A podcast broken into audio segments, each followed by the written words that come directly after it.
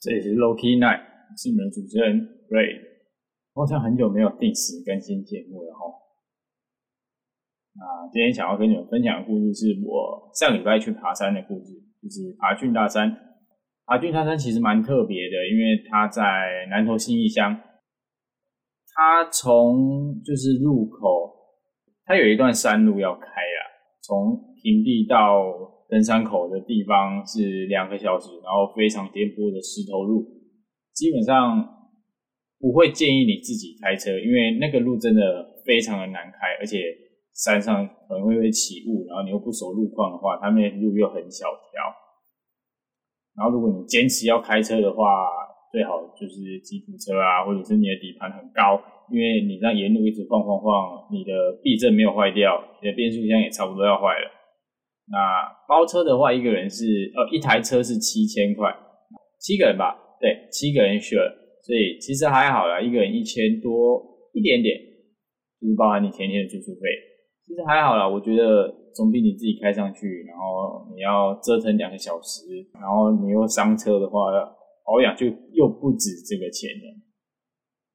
俊大山其实就是大家传言中。前面到登山口那段山路比实际上在登山还要辛苦的路程。如果你会晕车的话，那我觉得这个应该是真的。但是如果你不会晕车的话，嗯，这就是骗人的。我觉得其实还好，就是它会一直晃，一直晃，然后你会，你真的会觉得有点不舒服啊。但是你不会真的觉得哦，真的在爬山的时候很累感觉。我觉得没有。然后我们经历两个小时的车程到登山口之后。大家就开始拍照哦。对了，我们这次是四个人去，然后所以我们又找了三个人搭便车。那如果你有想要登山，但是你可能包车，但是你找不到那么多人，你可以去 Facebook 的社团，去一个叫登山借问处吗？还是登山问事处？不知道，反正就差不多。你你只要搜寻登山借问或者登山问事，基本上那个社团就会跑出来，然后大家就会在里面分享。一些关于登山的讯息，或者是登山注意的事项，或者是一些找山友的这些资讯，然后你们也可以上去那边找，因为我们就是在那边找到的。然后这次跟我们来的是一对夫妻，还有一个长很像原住民的大哥。然后我们到登山口之后，反正就是简单的拍个照啊，然后就整理一下行李。之后我们就开始上山。就我我不得不说，我没有爬过很多座山，但是我爬过四五座吧。俊大是我目前为止觉得。它的登山路线是最不明显的，因为要不是沿途都会有一些登山团，他们会绑缎带，让你知道哦方向在这边。不然如果你真的没有看一些缎带的话，哇，我可能一登山五分钟我就迷路了吧？因为那个路真的是很不起眼，它就是一大片树林，然后随便你走的那种概念。然后你穿过前面的树林之后，后面就是很不起眼的那种小路，然后周围的竹子啊都长得。比你还要高，你等于就是有点像在农田里面摸着走的那种感觉。不过我们那时候看气象预报的时候是说会下雨，所以我们大家都带雨衣。不过蛮庆幸的是最后没有下雨啊，就是起雾，嗯，就是起一点大雾。不过也还好，就是来一阵一阵的。然后整个在爬的过程，我觉得蛮辛苦的。这大概是我目前爬过我觉得最累的。啊大概在起登没有多久吧，因为我我觉得我当天的状况没有很好，就我大概爬了半个小时，就是到达第一个点望乡山的三角点，过没多久我就觉得我好像高山症。然后这里简单帮大家科普一下高山症是什么。高山症其实就是人体在高海拔状态，由于氧气浓度降低而出现的急性病理变化表现。现在海拔比较高的地方，比差不多两千以上啊，高山症严重的话，可以引发成肺水肿或者是脑水肿，这个是可以致死的哦。所以如果你们在登山的时候真的不小心高山症了，或者是你知道你可能会高山症，那你就是先事先吃药。那如果真的高山症发作，你就不要勉强自己，能就能多休息就多休息。然后，如果真的没有办法的话，你就跟你的伙伴说，然后可能你你跟你的伙伴先就是先下山休息，然后等大家回来，千万不要勉强，因为这个是真的会出人命的。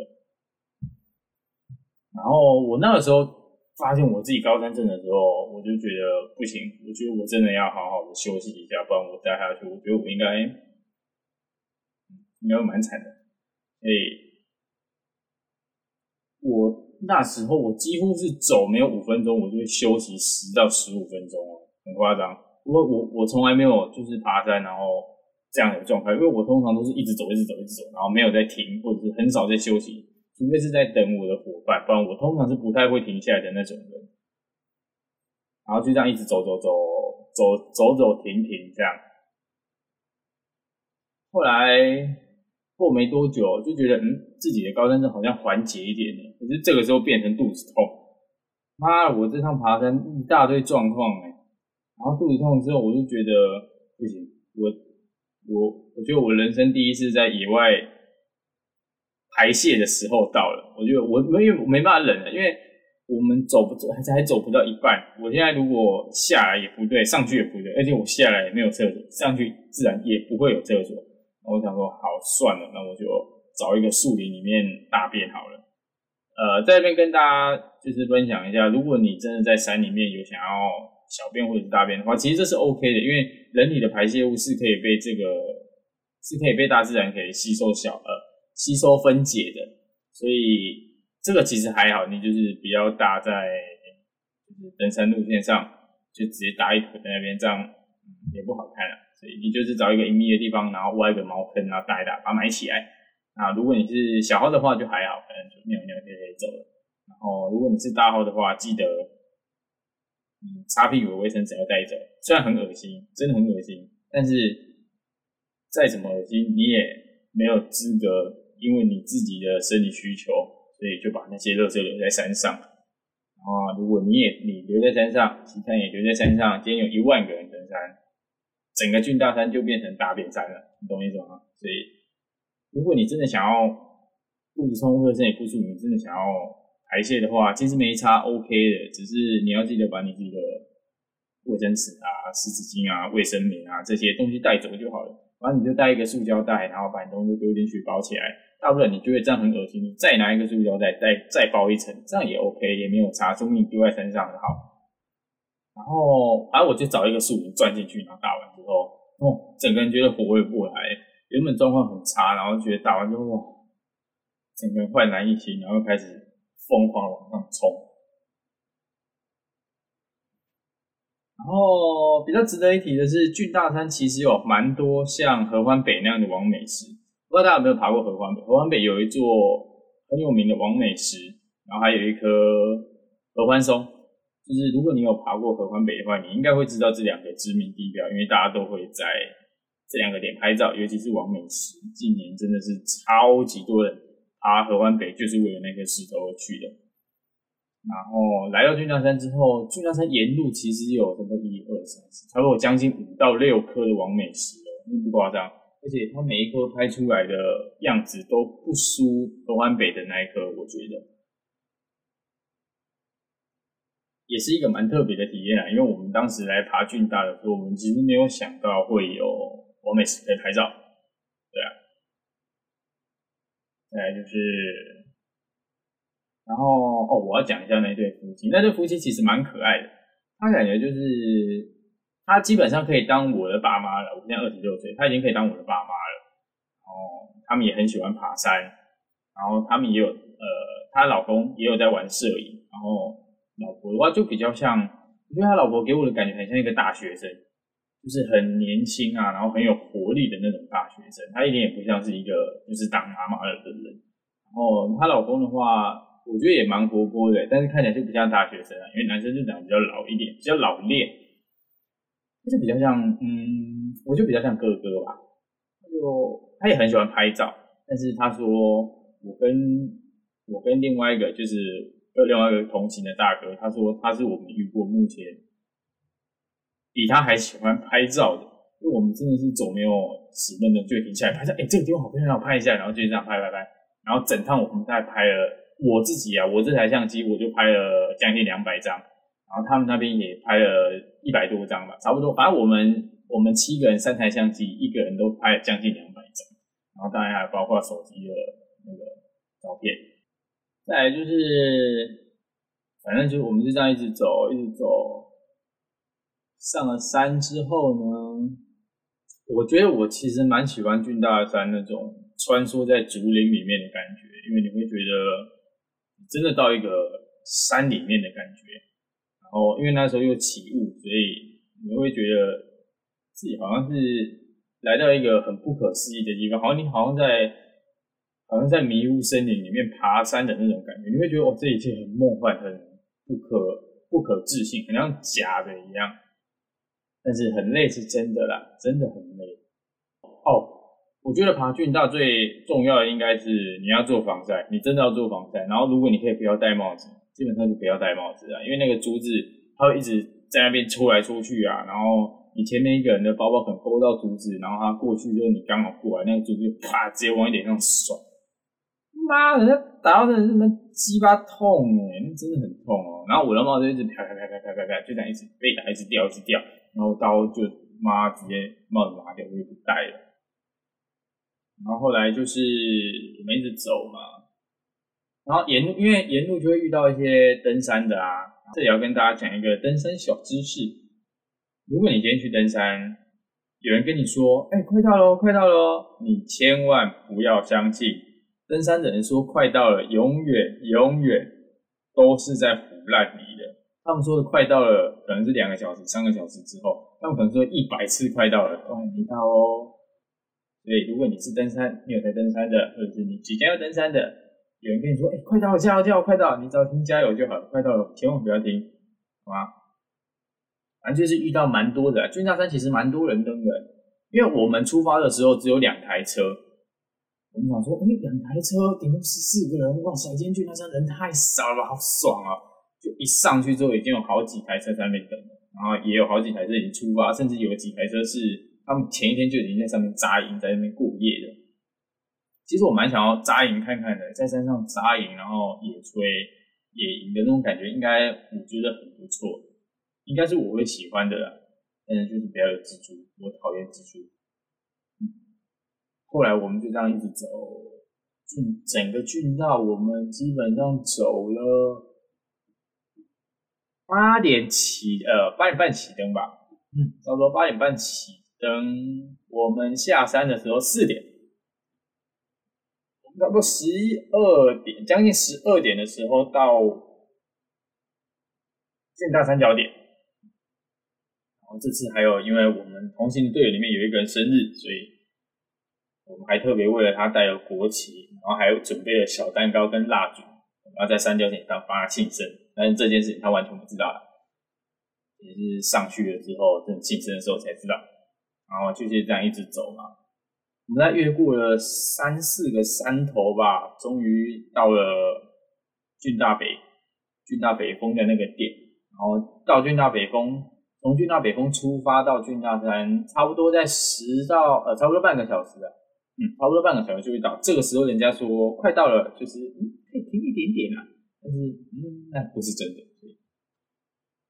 哦，然后我们在我们在郡大北往郡大山的那条路上，我们有遇到台湾三六八，台湾三六八，然后他就是一个很厉害的，他之前有就是徒步环岛过。然后走过三百六十八个台湾的乡镇，然后去帮他们拍照。他也是一个很喜欢登山的人。然后我们那天就，因为我们在出发之前，我们就看到他有开高山烹饪烹饪课程在军军大山。然后我们说，哎，我们同一天，我们应该会遇到吧？然后那天就，哎，我们去的时候，我们真的有遇到，但是我们就是也没有打招呼啊，因为毕竟我们不认识。就是哦，看到你，就有点像看 YouTube 那种感觉。嗯，看到你了。就是嗯，啊，就这样走过去。那其实跟看到一般人没什么两样，也没有什么打招呼啊，或者哎三六八的那种很激动，没有，就是哦是你啊，嗯点个头，然后就继续走啊，就这样，大家各走各的。我觉得俊大的前段跟后段的风景其实蛮不一样的。前面就是最前面起灯的前半个小时，基本上就是树林，然后你就穿梭在树林里面，然后半个小时过后就会开始变成竹林，接下来基本上。到后段到郡大北俊大北的那个点之前几乎都是这样的竹林，然后就是一直陡上，一直爬，往上爬，一直往上爬。然后从俊大北到俊大山的那个点之后，就变成很多枯木。我觉得其实蛮漂亮的，它其实有一点像水漾森林的那种感觉，但是它没有水漾森林那么梦幻，因为毕竟它没有水。对，它它它还是很梦幻，起点雾，但是还是有蓝天，然后你就仿佛像走在一幅画里面一样，那种感觉其实蛮棒的，是我目前爬山到现在，我觉得这是我看过最漂亮的景色。然后我们就这样走了半个小时吧，我们终于抵达。俊大山的三角点，这时候我们已经忍没有办法忍受我们的喜悦，我们开心大山说：“我靠，终于到俊大山的点了。”然后我们就来冲上，因为我们其实算蛮早抵达的。我们抵达的时候，三角点只有两三组、两三队人马而已。然后我们就然后把东西放一放，我们就开始拿我们的东西出来煮水啊，然后拿国旗出来拍照。然后这个时候，其实陆陆续续的其他登山队也都上来了。然后最后差不多有哦，有差不多十组人吧，十组人在那个三角点那边吃饭。然后我们看，觉得他们一定会看到有那种国旗拍照，然后他们就哎，国旗国旗可以借我吗？讲反正我们国旗拍照，我们拍完之后国旗就一直被借，一直被借，一直被借。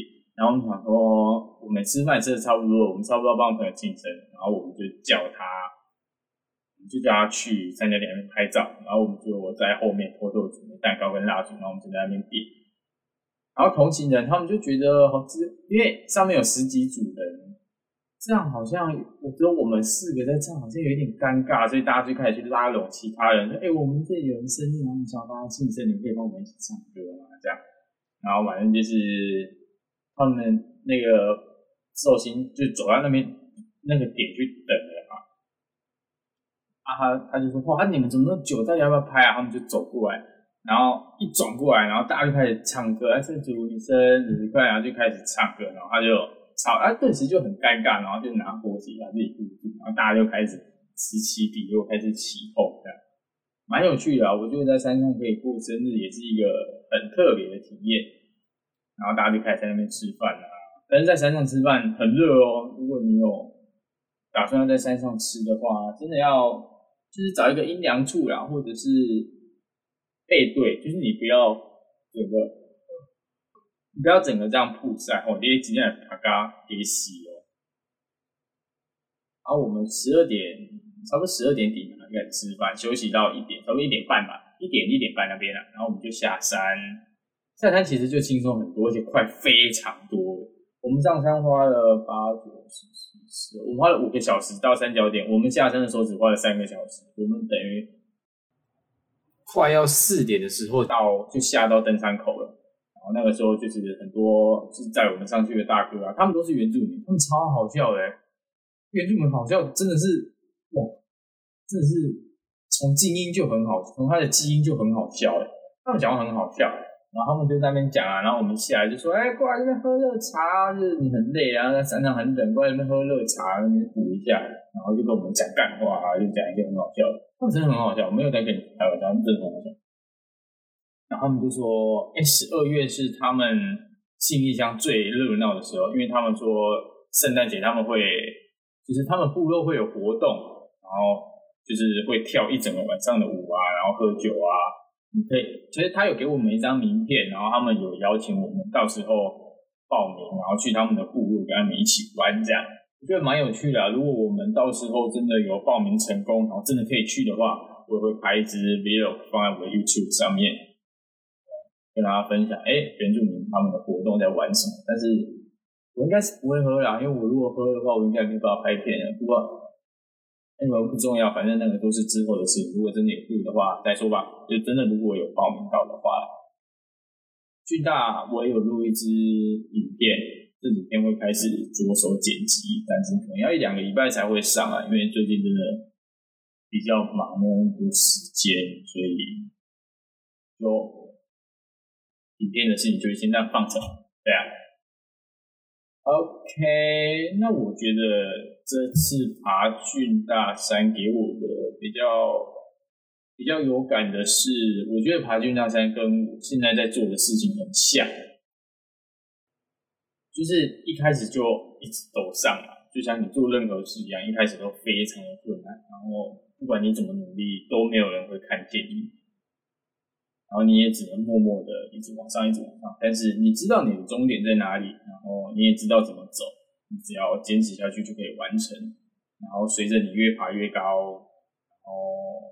越来越不明显的路径，然后到甚至是起步的时候，然后种种因素让你越来越难坚持在这条路上下去。不过幸好你知道，你只要一直走下去，你终究会到三角点，哦你终究可以品尝在三角点上面壮阔的风景。然后这跟我自己在。在做的事情其实蛮像的，不管是录 podcast 或者是做 YouTube 一样。我一直觉得我做的东西没有特别好，但是也没有到很糟糕。啊，我也在这上面付出很多心力跟心血去学新的东西、剪新的创意影片之类的。But I don't know，就是可能我的东西还不够好，或者是我没有因为。毕竟现在 YouTube 啊，现在 Podcast 百家争鸣，大家都挤进来做这个东西的时候，自然你要出众也会变得很困难，因为你竞争的实在是太多太多了。所以，嗯，我不知道哎。其实我最近有蛮多，呃，蛮多时候想着要，还是我 Podcast 不要做的，就专心在 YouTube 上面好了。可是我会觉得，可是你已经坚持半年了。Podcast 的生态圈其实是这样，他们有做过一个调查，Podcast 从创就是 Podcaster 从开始录第一集上架到他死亡的周期是三个月，基本上能熬过三个月的，后面都不太会有什么问题。然后我已经熬了六个月了，七个月、八个月了，我已经超过半年了，我早就已经。熬过那个会死亡的阶段了，那我在这个时候放弃是不是有一点可惜？可是我又觉得，因为你知道，你不能把收听率啊、粉丝点阅率这些当做一回事，你不能这么摘这些数字。但是你没有办法去忽视的是，这些就是最最实质、最直接的一个数据啊。你做的好不好，都会从这些数据上反映过来。当然，你也可以说服自己哦，那你就当是做经验啊，然后不要那么在意数字。这种话我在无数个夜里午夜梦回的时候，我一直在跟我自己说。但是你真正努力了之后，你怎么可能可以双手一摊，然后就说哦，没关系啦，我不求回报。我觉得这样的人太伟大了，至少我做不到，我现阶段做不到。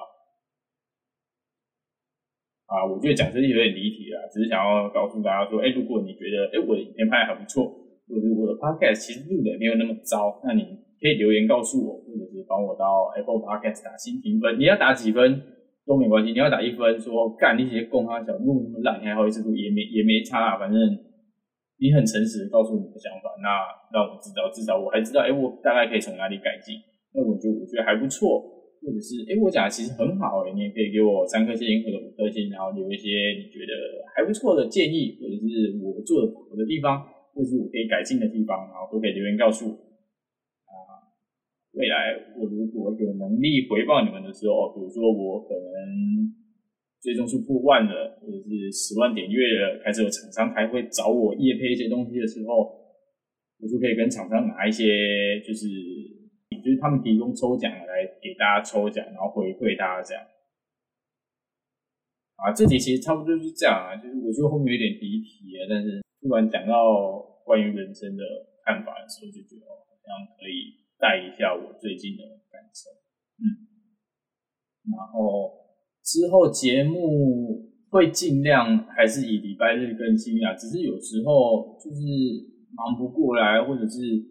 我有很多题目，但是我找不到人来跟我说的时候，我就会没有去录。所以有时候其实就没有节目可以上，因为我知道大家还是比较听双口，因为毕竟我单口，我自己承认我真的是没有说的很好。所以，而且大家也反也有反映出来，就是点击上面也有反映出来，双口的成绩真的是比单口好很多，两这那个成长率是两到三倍的点击率在反的，所以就是如果我有录的话，我就会尽量在礼拜日准时上，然后如果没有的话，我就会像现在这样，就是我可能完成了某一件事，然后过几天消化一下之后，再跟大家分享我的心得。嗯，那这集就差不多到这边，感谢你的收听。那如果你喜欢这集的话，记得帮我分享给你的朋友，然后到 Apple Podcast 上面帮我订阅，然后留言，帮我打新评分，打几分都可以。然后你也可以留下你想要跟我说的话。啊，也欢迎你追踪我的 Instagram，我的 Instagram 是 R A I D 点 L A N，上面会放一些我登山的照片啊，然后我的日常。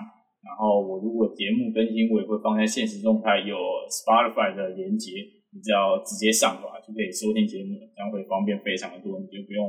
开 Apple Podcast 或者是那个 First Story 或者是 Any 任何你的收听软体，然后还要搜寻我的名字，什么 Loki 然后很多乐等，只要上滑追踪我上滑，你就可以直接听节目了。那我们就这期就差不多到这边哦，感谢你的收听，我们下礼拜见哦，应该会下礼拜吧，拜拜。